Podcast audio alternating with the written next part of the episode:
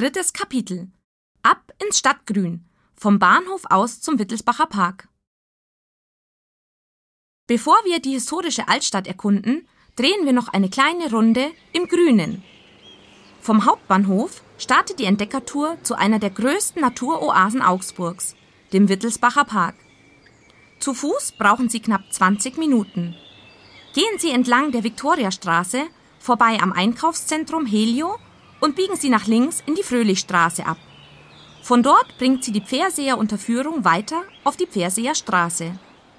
Direkt nach dem syrischen Restaurant Damaskus auf der anderen Straßenseite geht es nach links auf die Rosenaustraße. Sie haben den Bahnhof jetzt einmal halb umrundet und befinden sich quasi auf der anderen Seite der Gleise. Nebenbei bemerkt, hier befindet sich mit dem Telotviertel einer der ältesten Gartenstadtviertel Deutschlands. Es ist benannt nach dem Goldschmied Andreas Telot und beheimatet zahlreiche gut erhaltene Jugendstilbauten mit großzügigen Gärten. Eine kleine Runde durch die denkmalgeschützten Gebäude lohnt sich in jedem Fall. Wenn Sie die Rosenaustraße weiter geradeaus gehen, steuern Sie direkt auf den Hotelturm, dem höchsten Gebäude Augsburgs, zu.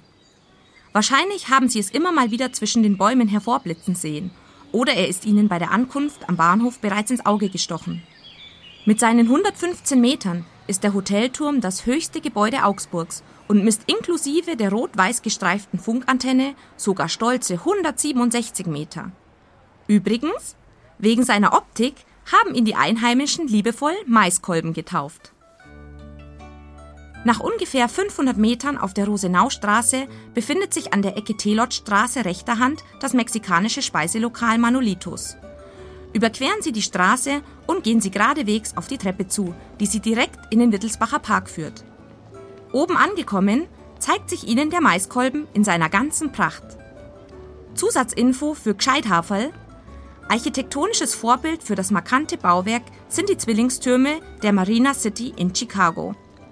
Der östliche Teil des Parks wird durch den Hotelturm und das denkmalgeschützte Kongresszentrum in seiner außergewöhnlichen Sichtbetonbauweise begrenzt. Anlass für den Bau der beiden stadtbildprägenden Wahrzeichen waren die Olympischen Sommerspiele 1972 in München. Bevor Sie Ihren Spaziergang fortsetzen, noch ein paar grüne Fakten, die Sie garantiert noch nicht gehört haben. Über 1300 Fußballfelder passen in Augsburgs Parkanlagen. Bereits Ende der 90er Jahre wurde die Stadt im Rahmen des Wettbewerbs Entente Floral das ist französisch und bedeutet blumiges Einvernehmen, als grünste und lebenswerteste Stadt Europas gekürt.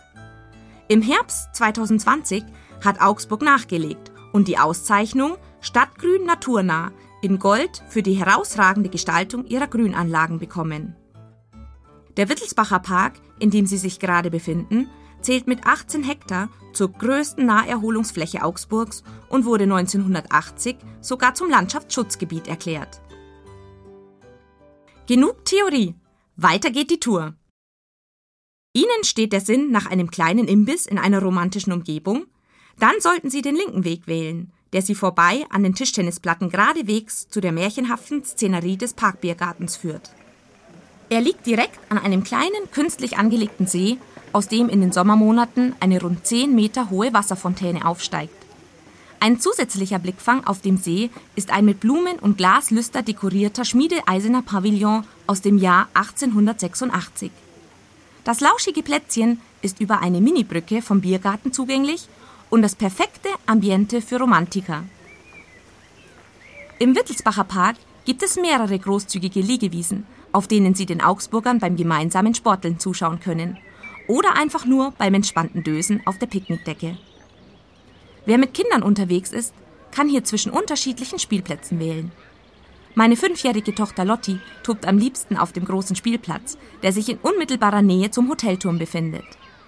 Die Röhrenrutsche und die Kletterwand stehen bei ihr ganz hoch im Kurs. Als sie noch jünger war, konnte sie sich mehr für den angrenzenden Sandspielplatz begeistern. Für mich als Naturfan sind die vielen alten Buchen und Linden die heimlichen Stars dieser wunderschönen Parkanlage.